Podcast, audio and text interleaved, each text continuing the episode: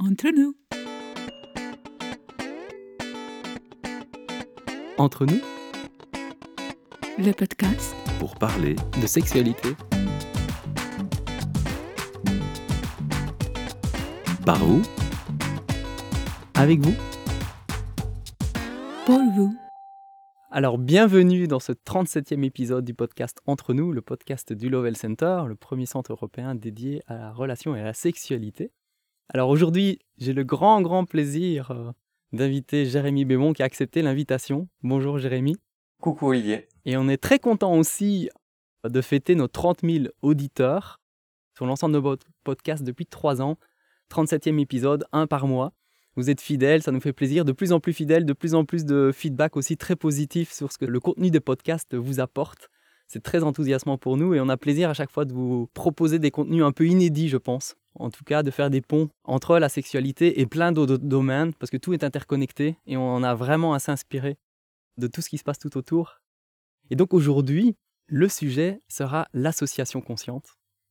Sujet passionnant qui passionne Jérémy et qui partage avec euh, beaucoup de joie. Et donc, euh, comme vous le savez, le podcast entre nous, l'objectif c'est de vous proposer des outils pragmatiques qui vous permettent d'avancer dans votre propre vie, d'être en relation euh, plus belle avec vous-même, d'embellir votre vie, d'aller à la rencontre de soi et d'avoir plus de vitalité. Et je pense qu'effectivement, la relation consciente, c'est un chemin indispensable. Je pense qu'on ne peut pas euh, faire le raccourci. Et c'est un chemin qui prend du temps. Et donc, euh, Jérémy, première question habituelle du podcast. Quelle est ton intention en ayant accepté d'enregistrer un podcast ensemble? Merci Olivier. Alors déjà j'ai envie de te dire que je suis très content de, de faire cet enregistrement avec toi. Parce que j'ai beaucoup apprécié dès que je t'ai rencontré la manière euh, décomplexée, j'ai envie de dire décomplexante, dont tu abordes effectivement la thématique de la sexualité. Et qui pour moi effectivement est une thématique qui peut jouer énormément dans les transformations sociales euh, actuelles et à venir. Quoi. Il y a vraiment un enjeu, un enjeu fort. Et donc euh, voilà, très honoré. Et du coup mon intention moi pour cet entretien, c'est j'ai envie de dire, c'est de répondre à tes questions les plus profondes, à tes préoccupations les plus sincères, parce que j'imagine tout à fait que tu représentes des questionnements euh, qui sont centraux pour tous tes auditeurs et tes auditrices. Et donc, simplement, en répondant à tes questions les plus profondes, je suis convaincu que je pourrais euh, donner le meilleur de moi-même. Après, je peux te préciser c'est quoi d'après moi le meilleur de moi-même, mais j'ai l'impression qu'on va le découvrir avec tes questions. Merci. Et d'ailleurs, j'invite déjà les auditeurs et auditrices à être très à l'écoute et conscients ou euh, curieux des mots que Jérémy utilise. Parce qu'en fait, il baigne dans cet univers fascinant et qui, pour moi, euh, sont des outils vraiment puissants pour la sexologie et les relations affectives et amoureuses et sexuelles. Je vous invite à réécouter le podcast plusieurs fois pour comprendre à quel point, en fait, cette association consciente et la manière d'en parler et la manière d'y répondre et d'interagir est vraiment subtile, en fait. Il faut parfois du temps pour comprendre. Et d'ailleurs, ben, je pense que certaines personnes vont- se poseront la question. On s'est rencontrés euh, grâce à Serge Mascaro, avec qui on a déjà fait un podcast. Et Serge m'avait dit, écoute, voilà, on est un peu euh, créateur du nouveau monde, en train de se questionner soi et le monde, et essayer de créer, proposer quelque chose qui satisfasse le plus grand nombre pour être en relation joyeuse. Et il me dit, écoute, va voir les vidéos de Jérémy. Il m'avait envoyé des vidéos, et je me suis dit, waouh. Alors là, il faut que je rencontre Jérémy un jour ou l'autre, parce que c'est vraiment trop beau. Je raisonne. En fait, on parle de la même chose, mais avec des mots et des concepts différents. Et en même temps, tu le complètes, tu donnes des facettes qui sont pas accessibles ailleurs. Et puis ensuite, j'ai eu l'occasion de te rencontrer cet été, au mois d'août. Et en présentiel, on a passé une semaine. J'étais là avec mes enfants aussi. C'était fabuleux de permettre aux enfants de vivre ça. C'était juste grandiose avec des adultes qui veulent être conscients dans toutes les relations. Et donc voilà comment on s'est rencontrés, sur cette manière-là. Et puis, bah, tu as accepté ma proposition de créer ce podcast. Est-ce que tu peux nous parler de ce qu'est une association consciente? Alors, c'est deux mots qui paraissent anodins, mais qui sont pourtant pleins de sens et qui prennent des racines très très loin et qui offrent un horizon en fait très grand. Merci de ton entrain, ton enthousiasme, ça me touche, ça me stimule. Et pour revenir sur ce que tu disais qui me semble intéressant aussi par rapport aux termes, aux concepts, je sens qu'effectivement l'essentiel de mon travail, on pourrait dire, c'est un travail de philosophe, c'est-à-dire de produire des concepts, des idées, que j'habille avec des mots, hein, avec des termes, pour qu'effectivement ça serve le plus efficacement possible la réalisation de soi, donc la réalisation du désir et de l'amour. Et donc effectivement, euh, c'est à partir de cet endroit-là que ce sont mes, outils principaux, avec aussi des, on peut dire des méthodes. Et dans les méthodes bah, les plus fondamentales qui sont utiles à l'être humain, c'est comment Hein, une méthode, c'est comment Comment je fais pour m'associer consciemment dans euh, la réalisation de mon désir, de notre désir, dans l'expression de mon amour. Et donc du coup, euh, le terme que j'ai choisi pour décrire l'ensemble de ces processus et de ces méthodes, c'est euh, le terme d'association consciente. Donc l'association dans son sens le plus large, évidemment, c'est-à-dire comment, comment deux individus, comment X individus peuvent aller dans une intention commune. Hein, moi aussi, je suis très fervent de cette question d'intention que tu as posée en premier. C'est-à-dire concrètement, qu'est-ce qu'on cherche à produire ensemble? Quel est le désir qui nous anime et vers quelle intention, vers quelle production? On peut chercher à produire du lien de confiance, on peut chercher à produire quelque chose de concret, enfin, ça peut être vraiment tout un tas de choses. Et donc euh, l'idée, c'est simplement de se poser la question de comment je peux faire pour que la manière dont je m'associe avec toi, dont je te propose de t'associer avec moi, soit consciente. Soit consciente, ça veut simplement dire qu'effectivement, ça part du constat que bien souvent nous sommes dans des associations inconscientes. Donc euh, en lien avec tout le travail que la psychologie a pu mener, on s'associe bien souvent sans comprendre à quel endroit on s'associe en fait, sans le concevoir clairement. Et pour moi, c'est la racine de tous les maux, de toutes les souffrances, c'est le fait qu'on va, enfin en tout cas de la majeure partie de toutes celles qui vont être induites par le fait d'être en relation avec les autres, et donc du coup qui sont à mon avis la majeure partie, hormis peut-être les souffrances existentielles qui ont une autre racine, mais en tout cas de toutes ces souffrances, de toutes ces impuissances, de toutes ces difficultés, de toutes ces guerres, de tous ces rapports conflictuels à toutes les échelles de la société, pour moi c'est basé simplement sur le fait qu'on s'associe inconsciemment, sans savoir profondément à partir de quel endroit honnêtement on s'associe, et où on joue des, jeux de dupes avec soi-même et avec l'autre, voilà, qui nous limite en réalité dans le fait d'aller vraiment sans puissancer, comme je dis, et sans présencer. Oui, ce que tu proposes, en fait, c'est à la fois utile pour des relations affectives et sexuelles et privées, on va dire, mais tout autant que des relations, on va dire, d'amitié, des relations familiales ou des relations collectives. Par exemple, euh, toutes les nouvelles démarches de vie en collectivité qui émergent partout sur la planète pour l'instant, hein, pour vivre euh, plus connecté à la nature et à soi, mais ça demande vraiment d'avoir des outils puissants, tels que le tien, je trouve, mais aussi au niveau euh, collectif et politique, et au niveau global, en fait, ça touche à tous les niveaux, on peut le décliner, et justement, l'intérêt, c'est que si on l'expérimentait sans être dépendant, on dit, oui, mais ça n'existe pas à l'échelle nationale, oui, mais si ça existe déjà pas à l'échelle individuelle, ça va certainement pas arriver au niveau collectif et national, donc ça serait déjà bien, et encore moins international, ça serait déjà bien de commencer par soi c'est ce que tu proposes en fait. Et le lien avec la sexualité, je laisserai les gens faire le lien par eux-mêmes.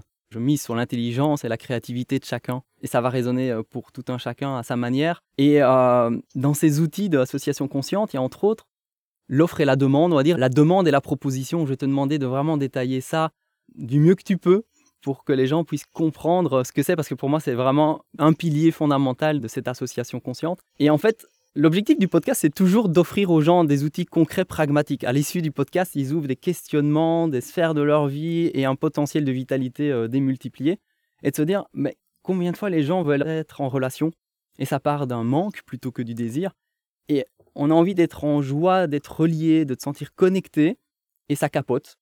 Et finalement, tout le monde est un peu déçu de cette situation, mais on ne sait pas pourquoi, on ne met pas des mots. Et toi, tu mets des mots dessus, et donc on aura tout le podcast pour détailler ça.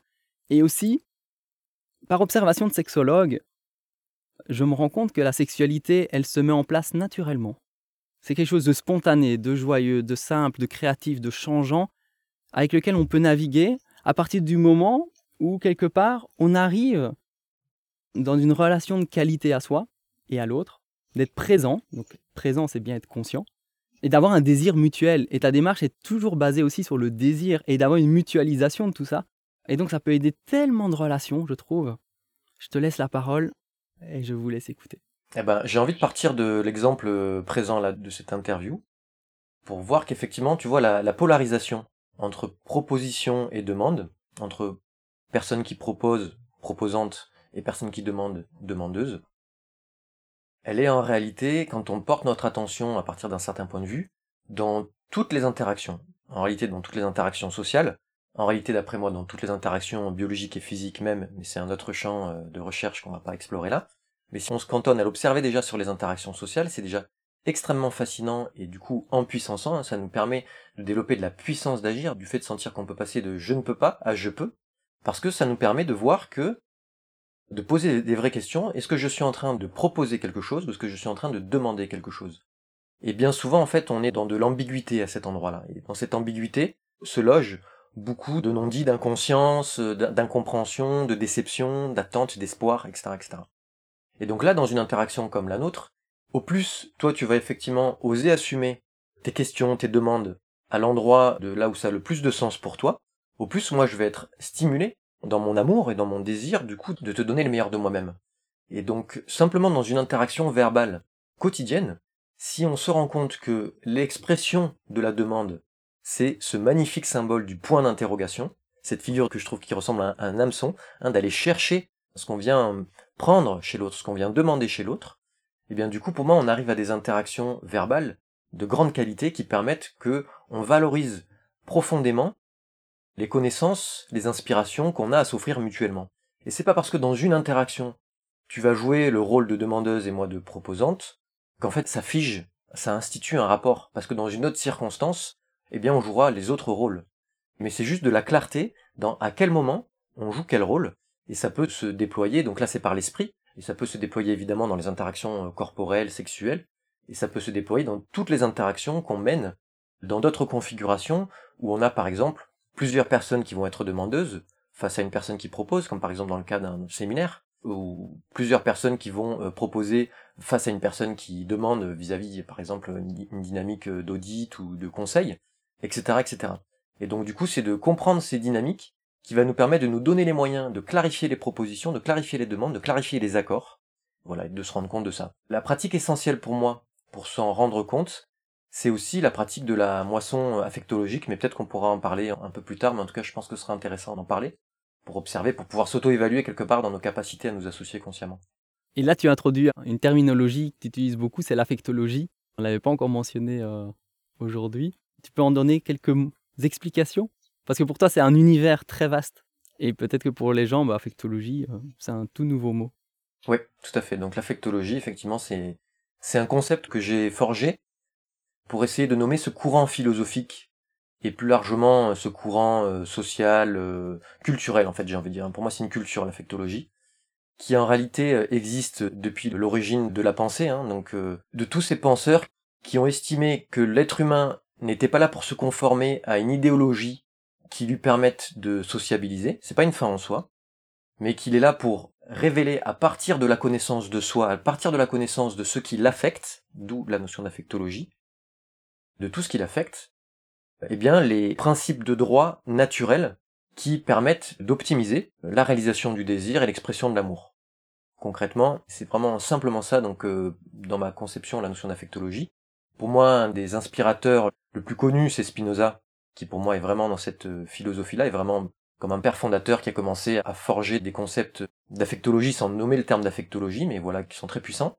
Mais euh, pour moi, dans la psychologie, on peut retrouver aussi tout le travail de Carl Jung, et bien bien d'autres dans d'autres aspects. Et donc l'idée, effectivement, c'est de, de se poser la question, et dans les courants, dans certains courants de développement personnel, dans une certaine mesure aussi, euh, dans hein, une communication non violente ou autre, c'est l'idée de pouvoir reconnaître ce qui m'affecte et en porter la pleine responsabilité, en reconnaître la pleine responsabilité. C'est à moi, hein, la responsabilité, c'est la capacité à répondre.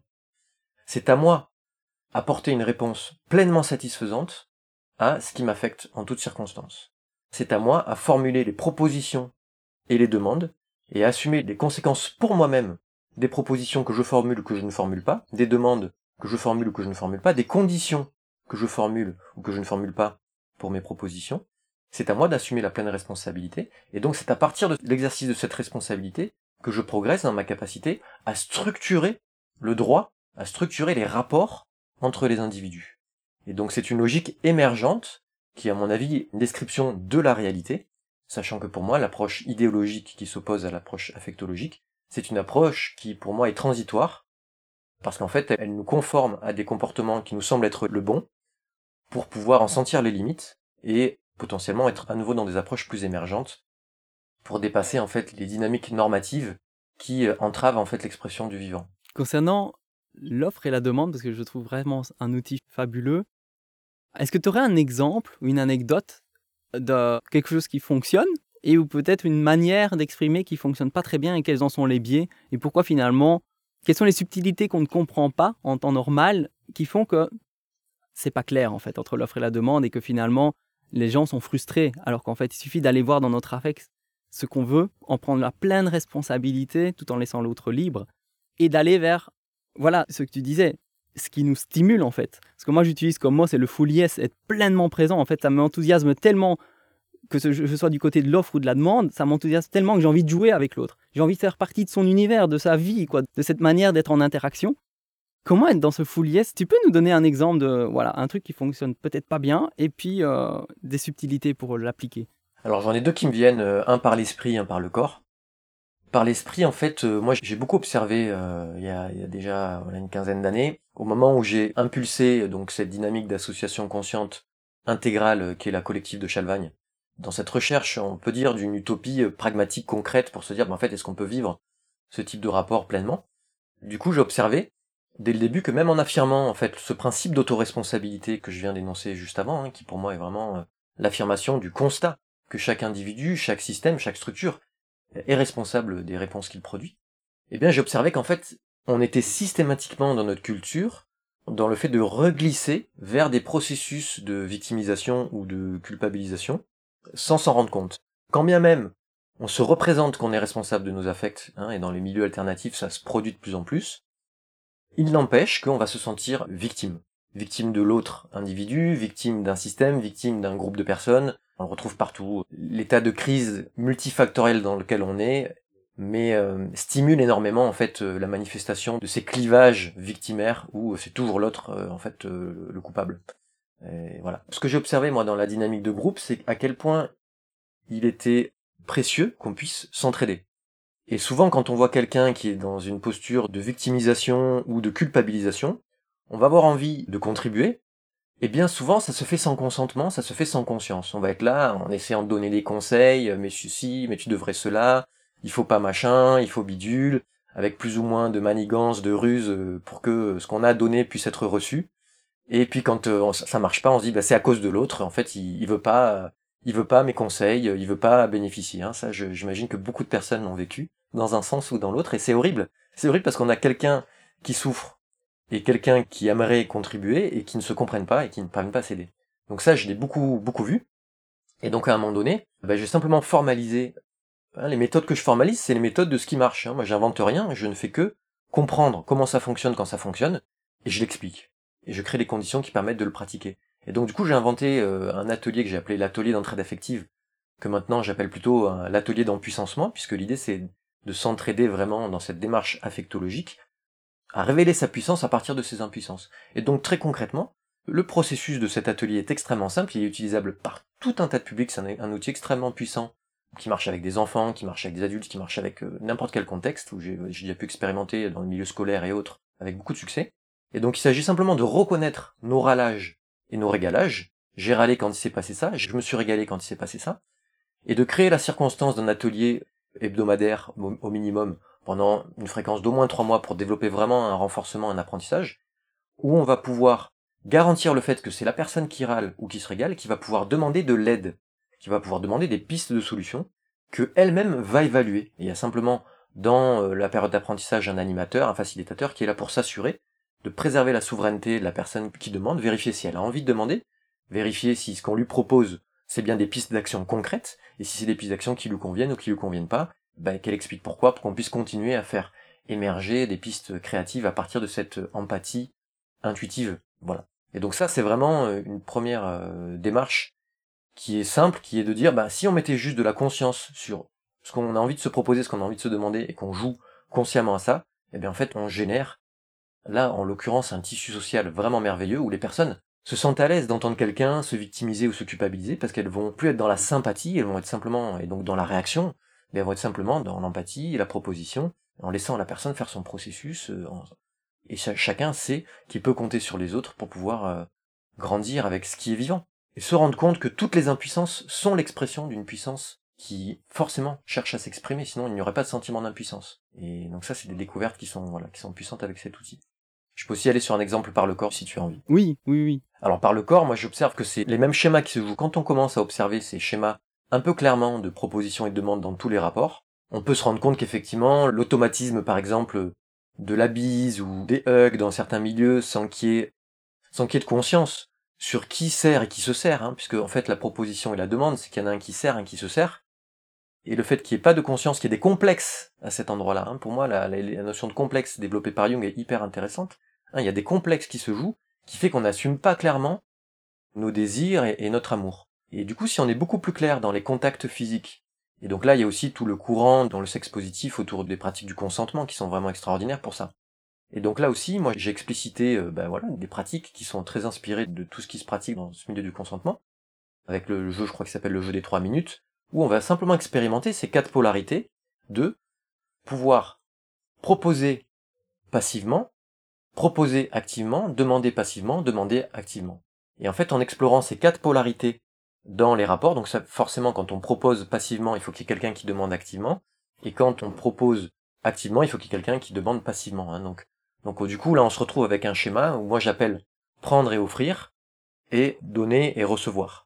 Et du coup, à partir de ces quatre euh, polarités-là, en fait, ces deux paires de polarités, en fait, on peut explorer des contacts simplement à travers un massage, un hug, un, voilà, le faire un, embrassement. On peut expérimenter en fait des prises de conscience très puissantes qui peuvent du coup effectivement se prolonger après dans l'intimité de la sexualité pour euh, bah, développer plus de connaissance de soi, de ces polarités, euh, désir, amour, proposition, demande, servir, se servir. Et c'est vrai que c'est des outils très puissants. Hein. Voilà, pour les auditeurs auditrices, vous pourriez faire l'exercice que par jour, vous essayez de faire au minimum, par exemple, 3, 5 ou 10 propositions conscientes. C'est-à-dire, comme tu disais par rapport à la roue du consentement qui est connue de Betty Marty, de dire voilà, je vais demander de manière active ou passive, ou je vais proposer de manière active et passive, et d'être dans ce jeu de proposer et de laisser l'autre, parce que la créativité vient et on voit quand est-ce que l'autre répond, quand est-ce qu'il répond pas, quand est-ce qu'il s'engage, quand est-ce qu'il s'engage pas. Et donc c'est un exercice très simple que tout le monde peut mettre en place chez lui. On vous laisse vous informer et d'aller voir sur Internet toutes les ressources qui existent à ce sujet-là et commencer à jouer dans votre quotidien avec vos proches, avec votre famille, avec des partenaires de jeu. Parce qu'en fait c'est aussi un des, dada quelque part, c'est de créer des contextes dans lesquels on peut jouer ces nouvelles règles de jeu. À la collective de Charles Vine, mais aussi par rapport à des séminaires ou des conférences ou des ateliers que tu proposes. Et l'autre exemple outil que tu donnais, que je trouve génial et que j'avais jamais vu ailleurs, c'est le ralage. Là, c'est clair, la demande et la proposition sont claires. J'ai envie de râler. J'ai un truc qui m'énerve, peu importe lequel, j'ai envie de râler. Et il y a un groupe autour qui a décidé d'être présent et qui, quelque part, va proposer. Donc, c'est la personne qui râle qui décide. C'est lui qui est demandeur. Hein. Je veux râler. Et puis, euh, les autres, ils sont peut-être prêts à faire des propositions. Et alors, la personne dit Ok, moi, je vais donner la, la parole à Marie. Ok, Marie, qu'est-ce que tu as envie de me dire par rapport à ça? Ok. Et puis, elle me parle, je dis Va plus loin, dis-moi en plus. Ah, on s'approche de quelque chose qui me plairait, mais c'est pas encore tout à fait ça. Ok, suivant, Bruno, tu peux me dire quoi? Et alors, ce qui est chouette, c'est que ça devient un jeu, c'est fun, c'est léger, on passe de quelque chose de très lourd, où on n'a pas la puissance, on est un peu impuissant à quelque chose de léger, où on devient, où tout le monde en fait est actif et libre, parce que personne été forcé à jouer le jeu, les rôles sont très clairs, et on est dans la créativité. Et à la fin, on en ressort avec quelque chose de, même si on n'a pas trouvé de solution parfois, ce qui est plutôt rare, mais en tout cas avec une énergie euh, totalement différente. Et on est tellement authentique, tellement authentique. Et de se, accepter de dire, voilà, j'ai envie de râler, quoi, et je sais pas quoi faire. Et trouver des partenaires de jeu autour de vous, si vous ne savez pas, ben, contactez-nous, on peut donner des pistes, on peut, comme tu dis, il y a souvent un modérateur. Et c'est important d'être formé. Je pense que c'est pas toujours évident de s'auto-proclamer euh, modérateur sans expérience. Et parfois, on peut tomber dans des biais très très vite, justement dans les jeux de tout ce qui font que les relations sont souvent euh, décevantes. Hein. C'est justement pour ça que je t'invite au micro, c'est que dans l'affectologie, dans l'offre et la demande, dans l'association consciente, dans tous ces concepts, ah, il y a un savoir-faire que j'ai pas trouvé ailleurs, qui est puissant et léger. Et on peut vite retomber dans les ornières euh, des habitudes, en fait. Tout à fait, ouais.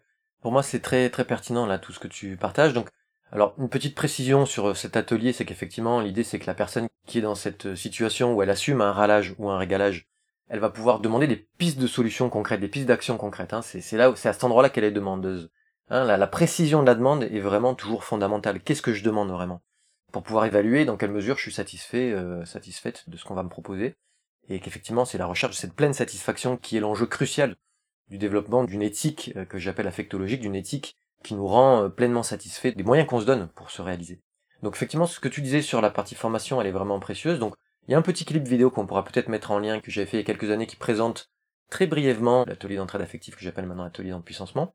Et à cette époque-là, j'étais effectivement dans l'invitation à dire allez-y, expérimentez l'atelier, c'est facile, etc., etc.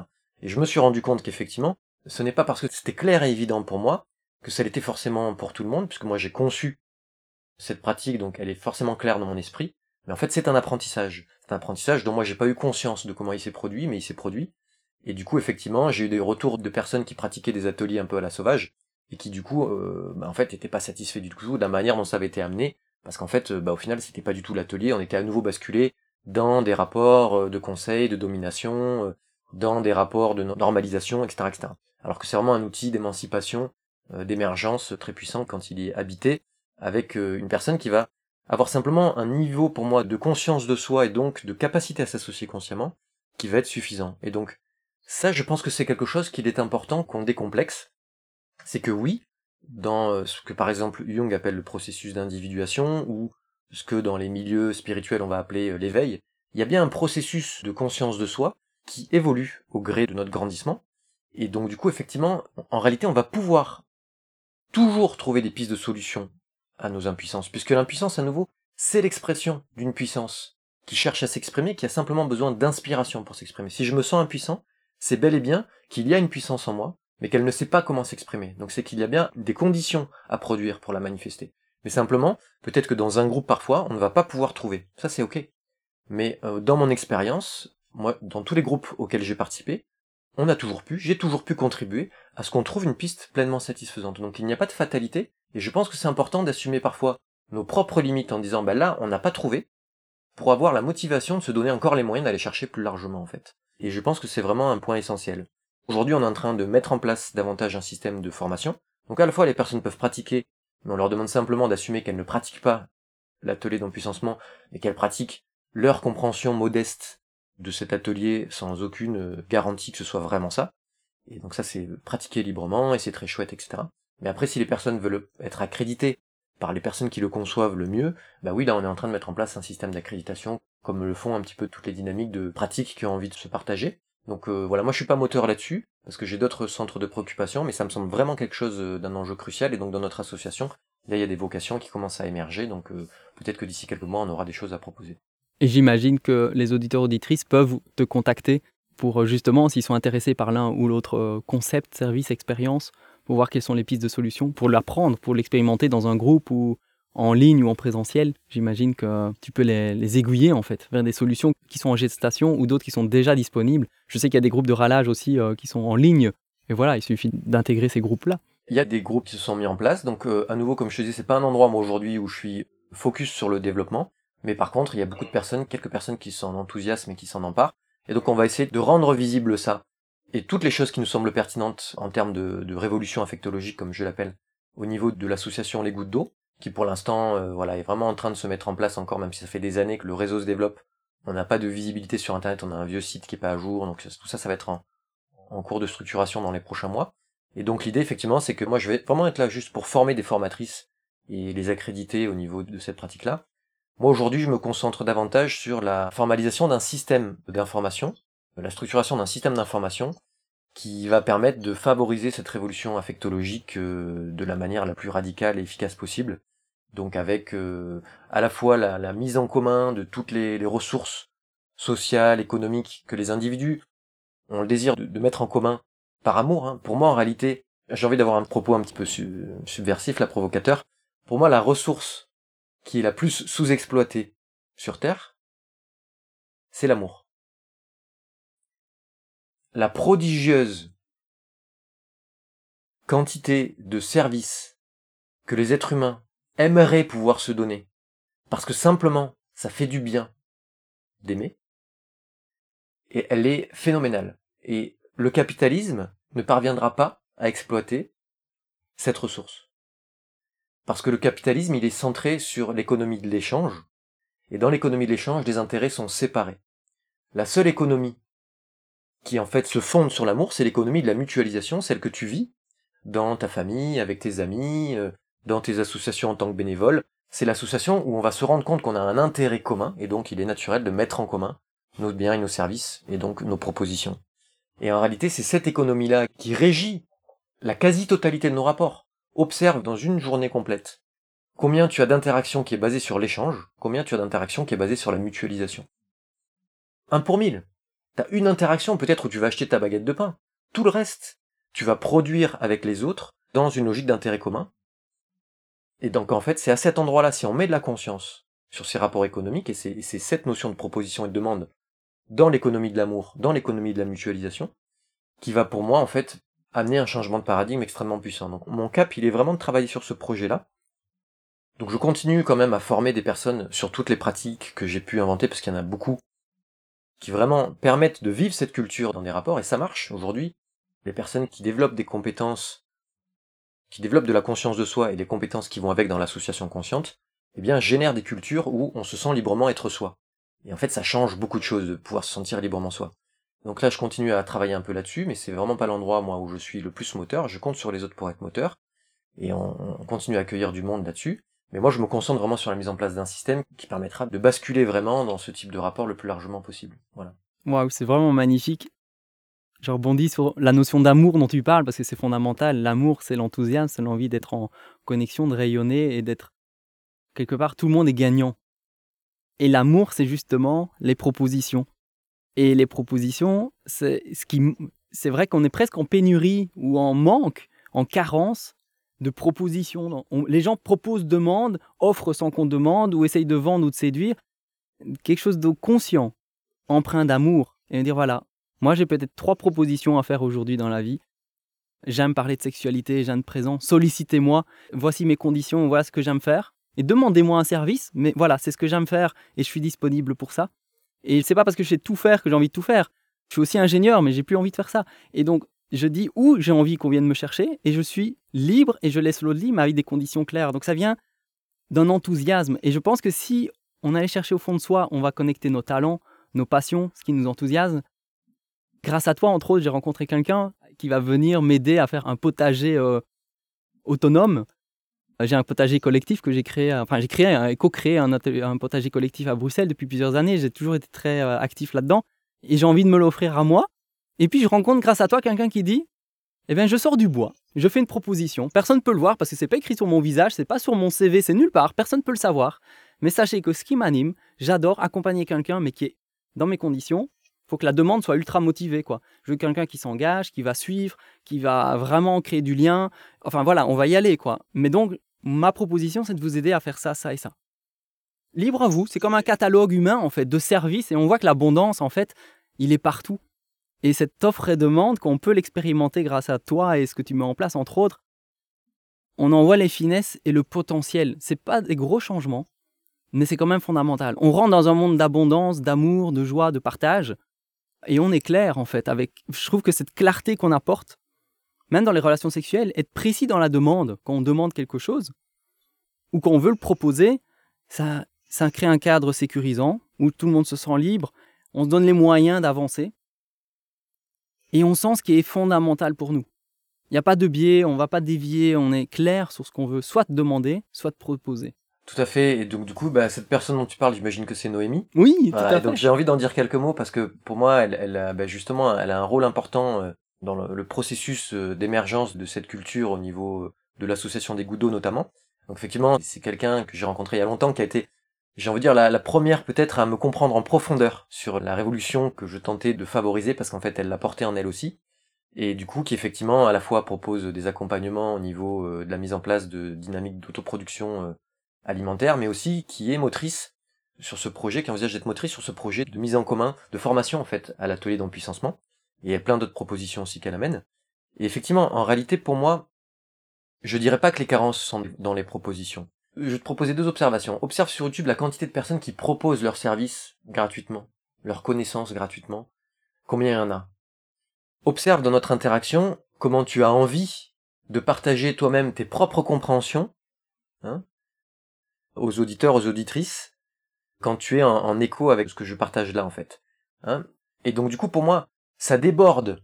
En réalité, ça déborde d'amour.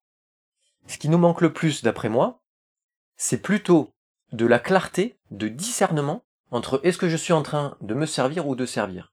Et c'est quand il y a cette confusion d'intention qu'en fait, ça amène de la méfiance et des expériences insatisfaisantes.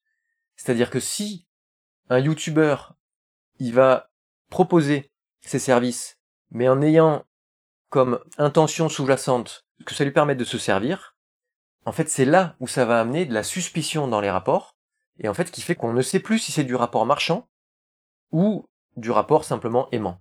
Et pour moi, c'est ça la clé, c'est-à-dire que c'est c'est cette authenticité dans les propositions et cette décomplexion des demandes. Ce qui nous manque le plus en réalité, c'est des demandes propres et sincères. Si quelqu'un me fait une proposition claire et que moi je sais me servir sans complexe, je sais demander en disant bah tu me fais cette proposition, elle me réjouit, je m'en sers pleinement, sans scrupule. Eh bien pour moi en fait ça va permettre que si la personne c'était vraiment une vraie proposition, sans attente implicite, sans espoir de contrepartie, eh bien elle fait son expérience et s'il y avait une attente elle s'en rendra compte. Donc pour moi c'est comment on arrive aussi à décomplexer les demandes. Et je pense que c'est l'enjeu crucial. Je pense que c'est l'enjeu crucial dans le fait de, de permettre à notre civilisation de changer de paradigme dans cette idéologie de euh, l'amour. Hein, il y a une idéologie de l'amour, en particulier dans les milieux alternatifs, hein, où il faudrait aimer tout le monde, aimer sans condition et ceci et cela. Pour moi, non. Commencez par, déjà par décomplexer vos propres désirs de vous servir, en vous assurant bien de bien comprendre si la proposition qu'on vous fait, les conditions vous conviennent, répondent à votre demande. Et dans tous les domaines, par l'esprit, par le corps, se servir dans des conditions les plus euh, voilà conscientes, prudentes, sécures. Moi, je pense que c'est un enjeu énorme. C'est pour ça que pour moi, le champ du sexe positif, je suis content d'y contribuer indirectement là par cette interview, parce que pour moi, il y a cet enjeu-là dans le courant du sexe positif. Il y a toute cette dimension d'expliciter les jeux sexuels avec vraiment beaucoup de conscience et de prudence pour justement décomplexer l'expression des désirs. Et je pense que c'est un enjeu crucial dans euh, l'évolution de notre société, parce qu'effectivement la plupart des complexes se situent dans le champ de la sexualité, évidemment. Donc il y a un enjeu, un enjeu crucial pour moi. C'est vraiment euh, quelque chose, euh, un courant que j'ai envie de soutenir énormément, même si j'y participe pas directement. Mhm. Merci. C'est vrai que assumer ces demandes, ça peut être très confrontant, suivant notre parcours, notre expérience ou ce qu'on a eu comme, expérience de vie avant, avant le moment présent. Assumer une demande, c'est aussi fondamental. Et euh, c'est peut-être là, effectivement, que pour collectivement que l'enjeu se trouve euh, davantage. Et euh, tu as parlé aussi de la notion, par rapport à ces sujets, hein, offre et demande, proposition, se servir et autres. Chacun se positionnera et, écoutera ce qui résonne en lui, où est-ce qu'il a envie d'être nourri et qu'est-ce qui, quelque part, lui donne envie de comprendre davantage? Et tu as parlé de la notion de plaisir de servir ou plaisir de se servir ou de joie. Je sais que c'est une notion que tu peux prendre plaisir justement à, détailler parce qu'elle est fondamentale. Je discerne effectivement. Alors, à nouveau, c'est important de ne pas confondre euh, les mots avec les concepts, avec les idées. C'est-à-dire que le mot, c'est l'habit. Le mot, c'est l'habit. On va pouvoir euh, mettre des mêmes habits sur des concepts différents et des habits différents sur des concepts identiques. Hein. il y a énormément d'incompréhension qui se produit à cet endroit-là. Hein. donc moi, l'idée que je perçois, que je donne au mot de plaisir, c'est effectivement tout ce qui peut se vivre par le corps. C'est comme ça que moi je le conçois, c'est-à-dire que c'est c'est quand je suis dans l'expression de désir qui se manifeste par le corps. Hein. Pour moi, il n'y a pas de division entre le corps et l'esprit, mais il y a deux modalités d'accès au réel, deux modalités d'expression et, d'accès au réel, hein, par le corps et par l'esprit. Et donc quand j'accède, je fais l'expérience de la réalité par le corps, eh bien du coup, effectivement, le critère d'évaluation, ça va être le plaisir. Ça va être le plaisir que ça me procure. Quand l'expérience de manger, l'expérience de la sexualité, les expériences esthétiques, hein, ça va être la dimension du plaisir. Dans quelle mesure mon plaisir est local ou global, plein.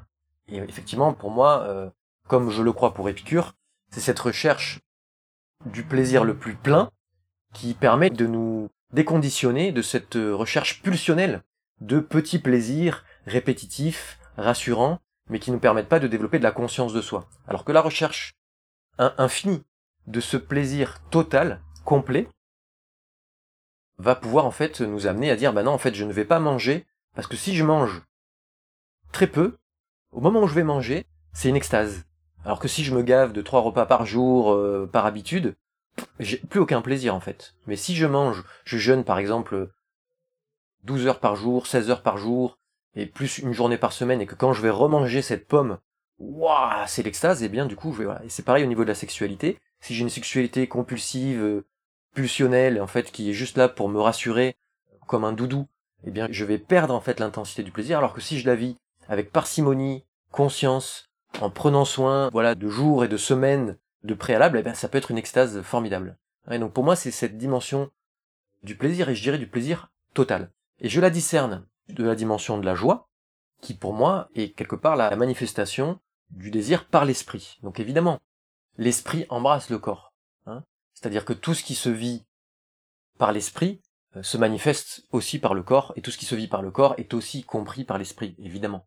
Mais c'est juste à quel endroit je porte mon attention, et donc notamment quand par exemple je suis dans la joie là de cette interaction avec toi, je me sens dans la joie de cette interaction avec toi parce que je me vois, je nous perçois, je me perçois en train de répondre vraiment à un vrai désir de ta part, et du coup, quelque part le curseur pour moi ça va être la joie de servir de mon côté et la joie de te servir, donc la joie de comprendre de ton côté.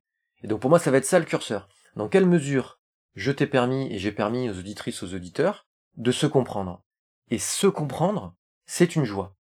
Et on peut observer qu'en réalité, quand on se comprend, on perçoit qu'on se connaissait déjà, et que c'est juste une mise en clarté de cette connaissance de soi. Évidemment que le soi, on peut pas me l'apprendre. Le soi, eh ben en fait, c'est ce que je suis, c'est mon identité fondamentale, c'est notre identité commune fondamentale. Eh bien en fait, pour moi, quand on est dans ces interactions où on ose poser des questions à quelqu'un qui nous inspire profondément, à partir de l'endroit où on ose envisager qu'il puisse nous inspirer, là où on n'imagine plus pouvoir être inspiré, là où on a déjà renoncé en fait. Eh bien pour moi, on va pouvoir découvrir des joies très profondes, des expansions de conscience très profondes, qui vont nous permettre de mieux se connaître et du coup de mieux se réaliser. Merci. Est-ce qu'il y aurait, moi je me sens nourri et je trouve qu'il y a plein de concepts que si on se prend le temps de les intégrer, les comprendre, les déployer et d'apporter ses propres finesses de compréhension, chacun peut faire des pas énormes dans sa vie et euh, avoir une vie plus épanouissante. Est-ce que tu auras envie, pour te sentir plein également, d'ajouter quelque chose? Alors j'imagine, est-ce que ça t'intéresserait que je te partage la pratique? Ben Justement, c'est une pratique de clôture qui me semble vraiment essentielle et, que quelque part, moi, je te propose qu'on la vive. Quelques minutes. Oui Est-ce que c'est les moissons Voilà. C'est-à-dire que pour moi, là, on vient de vivre une interaction. Si, si on joue le jeu, donc on pourrait euh, la mettre en conscience davantage, cette interaction qu'on vient de vivre. Hein. Donc tu m'as sollicité pour cette interview que j'ai beaucoup de joie à donner. Et du coup, on peut se poser la question, donc c'est la pratique que j'appelle de la moisson affectologique, que je vous invite vraiment à vivre dans toutes vos interactions, y compris seul, hein. vous n'avez pas besoin de l'autre pour la vivre en vrai. Mais on peut la mettre en commun. Donc là, je te propose de la mettre en commun. C'est une question que moi j'ai envie de te poser, c'est quelles sont, en toute franchise, vraiment en prenant le temps de, l'intériorisation, quelles sont les plus grandes joies qu'on a envie de célébrer à l'issue de cette interaction? Ça, c'est la première question. Et donc vraiment de manière synthétique, je célèbre la joie, par exemple, d'avoir compris ceci, compris cela, ou d'avoir vécu cela, d'avoir nourri le lien de là. Ça peut être sur n'importe quel plan, mais les plus grandes joies, les deux, trois plus grandes joies. Et la deuxième question, c'est, à partir de tous mes affects, y compris des éventuelles insatisfactions que j'ai pu sentir, ou aussi à partir des joies, quels sont les désirs d'agir qui sont stimulés? Qu'est-ce que ça me donne envie de faire dans ma vie, demain, après-demain, dans un mois, dans un an? Donc pareil, deux, trois désirs d'agir qui ont été stimulés par cette interaction. Et je te propose qu'on la mette en commun dans l'interview. Merci. Eh bien, allons-y. Alors, euh, une des joies, c'est le fait que finalement, en peu de temps, on a abordé beaucoup de thématiques différentes. Et j'ai vu Michel aussi en studio, en backstage, à réagir en silence évidemment aux interactions. Et ça m'a mis beaucoup en joie. Évidemment, les spectateurs ne le voient pas, Jérémy, tu l'as pas vu non plus, mais ça me faisait chaud au cœur parce que je vois à quel point c'était beau de, créer ce podcast. Parce que je voyais dans ses yeux et ses interactions la joie aussi des premiers moments quand j'ai entendu, euh, tes explications sur YouTube ou en présentiel ou quand on s'est rencontrés lors des séminaires ou autres et de voir raviver cette, joie pleine. Un autre moment, c'est aussi cette notion de d'être pleinement présent, qu'on fasse une demande ou une proposition, et d'avoir cette notion, je dirais, de oui complet, qui est pleinement satisfaisant pour soi, et qui, quelque part, est un peu comme le haut englobant de l'orgasme, la lettre O, qui est quelque part où on se sent bien, où, où c'est rayonnant, où c'est plein d'amour, où c'est plein de rondeur, et euh, c'est cette joie que j'aimerais... Euh, j'ai plaisir à imaginer que les gens vont peut-être se, questionner sur justement toutes les manières d'être en relation, donner, recevoir, actif, passif, et de créer des offres et des demandes pleinement présentes. Parce que pour moi, l'inconscient, c'est aussi ce qu'on n'a pas encore verbalisé. C'est pas quelque chose qui est au-dessus de nous, qui a du pouvoir sur nous. C'est quelque chose qui est là et il suffit de se poser les bonnes questions, comme tu disais, ce petit hameçon là, ce petit crochet, d'aller se poser les bonnes questions pour amener à notre conscience ce qui nous fait du bien, ce qu'on a besoin. Donc c'est pleinement, c'est là en nous. C'est juste qu'on ne peut pas avoir euh, son attention sur tout, à tout instant. Et donc, c'est ce qui est parfois non verbalisé. Donc, c'est simple, c'est plein de puissance et de légèreté et de créativité, plutôt que quelque chose d'un peu poussiéreux, vieux, impalpable et qui a du pouvoir sur nous, l'inconscient. Donc, la relation consciente, pour moi, c'est empreint de, de vouloir faire émerger quelque chose de nouveau. Et je trouve que tu as apporté plein de pistes nouvelles qui me mettent en joie. Voilà. Merci. Je confirme complètement ce que Olivier a décelé. Bon, je suis quelqu'un très émotif. J'ai parfois du mal de cacher mes émotions. Et je crois qu'il les a décelées. Il me connaît bien, c'est un ami. Donc euh, notre amitié est encore prouvée ici. Tu me connais très bien. Oui, j'ai eu la chair de poule, en fait, pour être clair. J'ai eu le sentiment, tu sais, qu'on a quand on parfois on a une idée, on a l'impression d'être seul au monde à la partager. Et on se dit, euh, oh, je me sens seul face à un monde tellement moche. Et puis tout d'un coup, je t'entends et j'avais envie, j'avais les larmes aux yeux. Je dis waouh, je suis pas seul quoi. il y a des gens qui pensent comme moi. Il y a tellement de, remarques au quotidien qu'on me fait. T'es trop bon, t'es trop con, on profite de toi. C'est tellement lourd, c'est tellement lourd de ne pas pouvoir donner son amour inconditionnellement, sans retour, sans qu'on soit critiqué ou, ou incompris, justement. Et euh, j'avais envie de partager ça avec toi. Donc je suis venu au micro, chose que je fais jamais normalement ou très rarement, pour confirmer d'abord les propos d'Olivier, te partager ce, feedback riche et sincère avec mon cœur. Et je me suis senti vachement moins seul et merci pour ce beau cadeau que tu nous fais. Et je crois que le deuxième plaisir qui va venir ensuite, ça va être de partager ça avec les auditeurs et leur donner ces échanges et ces moments de partage sincères et authentiques. Quand tu as parlé d'authenticité, ça m'a aussi beaucoup touché. Je crois qu'on est dans un monde où il manque de l'authenticité avant tout et quelque part, c'est peut-être le mot-clé qui rejoint ce que tu dénonçais, le manque que tu dénonçais. C'est en fait le, meilleur mot-clé que je puisse trouver quand je t'écoutais, c'était vraiment ça. C'est l'authenticité. En fait, on manque d'authenticité. Et il m'est arrivé dans ma vie, pour conclure, de faire un stage en soins palliatifs. C'était une excellente leçon de vie. Je le partage parfois et souvent avec mes proches parce que ça m'a vraiment marqué beaucoup et ça, ça m'a marqué définitivement dans ma vie à moi j'ai assisté euh, à des témoignages de gens qui étaient confrontés à la mort, qui étaient proches, et ils le savaient. Et qu'ils soient riches ou pauvres, parce que moi j'ai vécu dans plusieurs milieux sociaux différents par mon parcours, donc j'ai pu faire la distinction de ce que j'appelle les gens aisés dans le confort et les gens très démunis dans la misère. Euh, j'ai vu les deux mondes, et j'ai vu qu'il y a des différences culturelles et sociales entre ces deux mondes et qui ne se voient pas l'un et l'autre. Les uns ne se voient pas par rapport à l'autre non plus, et ne prennent pas conscience que l'autre existe à ce point. C'est-à-dire que les très pauvres ne se rendent pas qu'il y a des gens riches à tel point, ou, dans l'imaginaire, ou les médias, mais pas plus. Et les très riches ne se rendent pas compte que ce qu'ils pensent être miséreux, ben, il y a bien pire encore. Donc voilà, et face à ça, face à la mort, ça s'efface. Et les mêmes discours reviennent, qu'on soit riche ou pauvre. Et je dirais même encore plus loin, par rapport aux gens très intelligents et cultivés, ou aux gens très démunis intellectuellement, parce que plutôt une expérience de survie que d'avoir le temps de se, de se faire mûrir intellectuellement, cette distinction-là aussi s'efface. Et donc je dis toujours, pour simplifier avec des mots simples, qu'on soit riche ou pauvre, con ou intelligent, face à la mort, on est face à la même posture. Et la posture qui est revenue, dont j'étais témoin, ce sont des regrets. Et j'ai entendu plein de gens manifester des regrets, des regrets, des regrets. Quand on échange avec eux pour comprendre ces regrets, bah, les premières choses qui reviennent, c'est les classiques, c'est j'ai pas été assez présent près de mes proches, j'ai pas assez dit je t'aime, j'ai pas assez réalisé mes rêves ou je les ai pas réalisés du tout. Et quand on est attentif et qu'on gratte encore un peu dans la discussion, on se rend compte que derrière se cache aussi une course à l'orgueil, une course à la possession, à l'avoir et une course à la réputation. Et je crois que ce sont des éléments parasites qui viennent jouer dans tout ce qui a été dit aujourd'hui dans les échanges et qui sont finalement le cœur même des échanges humains qui sont perturbés par ça. Et euh, comme tu le disais tantôt, si on enlève le capitalisme de tout ça, je pense qu'on fait déjà un premier pas, mais on y est loin, on en est très loin, et même des associations comme la tienne, celle d'Olivier ou la mienne, on veut changer le monde, mais à un moment ou l'autre, on est confronté à il faut monétiser parce qu'on est confronté face à un système où si on ne monétise pas, on ne, peut plus survivre. Et donc on est, euh, on est empoisonné par le système lui-même dans notre démarche d'amour. Et je trouve ça tellement triste et tellement frustrant à la fois. Donc j'ai de la gratitude et du bonheur à partager, de la frustration qui me vient quand je conscientise cela, mais qui est, je fais avec parce que ça fait partie de mon quotidien aussi. Et j'avoue aussi que quand on t'écoute au début, c'est tellement pur que on est tous victimes de notre carcan éducationnel. Et à un moment donné, on se dit euh, ouais, mais euh, est-ce qu'il n'y a pas quelque part un truc louche? Est-ce qu'il n'y a pas de profit? Tu vois, ça, ça vient spontanément. Puis après, parce que tu es bienveillant, tu effaces ça. Mais c'est toujours le premier frein qui vient chez les gens quand on leur approche une initiative d'amour. Je suis confronté à ça aussi. Quand je parle du prix conscient, je t'en ai parlé offline tout à l'heure, ben c'est aussi les premières choses qui viennent. Les gens qui comprennent pas le prix conscient, ils suspectent qu'il y a une arnaque derrière. Ça montre à quel point on est tellement dans le mensonge qu'on finit par le suspecter en permanence. Merci beaucoup, merci pour ta considération. Euh, je, suis, très touché par ce, sentiment que tu exprimes de ne plus être seul.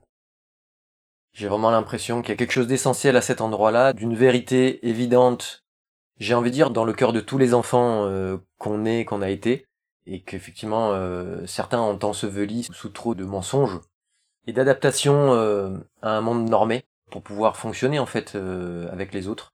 Et donc ce que tu dis pour moi il illustre à merveille. Et du coup, euh, voilà, si vous avez envie, je peux vous partager aussi ma moisson, si vous êtes euh, demandeur. J'ai eu beaucoup de joie de me sentir euh, vraiment considéré par vos échos, vos questions, de sentir vraiment qu'il y a matière, en fait, effectivement, à, s'enthousiasmer et à grandir avec, en fait, cette... Hein, on, a, vraiment la possibilité de comprendre que les concepts sont des outils qui peuvent nous servir. Hein, c'est aussi bien qu'un outil matériel, on peut en faire des outils qui nous servent plutôt qu'ils nous asservent et qu'on bascule dans un rapport idéologique. Ce sont des outils pour exprimer le vivant en nous, pas pour autre chose en fait. Ils sont pas là pour nous conformer, ils sont là pour être au service du vivant, du désir, de l'amour. Et du coup, euh, j'ai eu beaucoup de joie à le, sentir vibrer dans cette interview.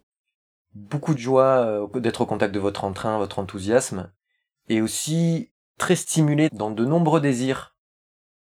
Par exemple, euh, là dernièrement, Michel, tu viens de parler de soins palliatifs, ça évoque aussi des expériences que j'ai vécues, et donc ça me donnera envie de, d'approfondir là-dessus. Très touché aussi, euh, très stimulé aussi sur la dimension du capitalisme où j'aimerais euh, affiner, euh, puisque je sens qu'aujourd'hui moi je suis plus dans une opposition, mais dans une recherche de synthèse où je vois, je vois vraiment la possibilité d'une synthèse entre communisme et capitalisme dans un nouveau modèle économique et politique. Et aussi très stimulé sur la structure même de l'interview, où ça me donne envie de proposer des interviews encore plus conscientes dans les jeux d'interaction, questions-réponses, d'oser décomplexer encore plus les, demandes et les propositions et de voir que à certains endroits il y a vraiment vos propres désirs de proposer euh, vos compréhensions, vos analyses pour lesquelles j'aimerais en fait euh, bah, proposer des espaces encore plus euh, centrés sur ces intentions et donc voilà d'imaginer des nouveaux formats d'interview peut-être de suggérer si ça t'intéresse innovants qui pourraient inspirer d'autres intervieweurs aussi donc voilà j'étais très stimulé de plein d'endroits voilà et très honoré Merci. J'étais très stimulé aussi, me revient à l'esprit au tout début de la création du Lovell Center, vu que c'est un lieu physique à la base, et c'est vraiment les interactions humaines qui sont fondamentales pour moi, de voir les gens en présentiel vraiment, mais aussi euh, de travailler, comme avec les podcasts, de manière intemporelle et euh, à distance.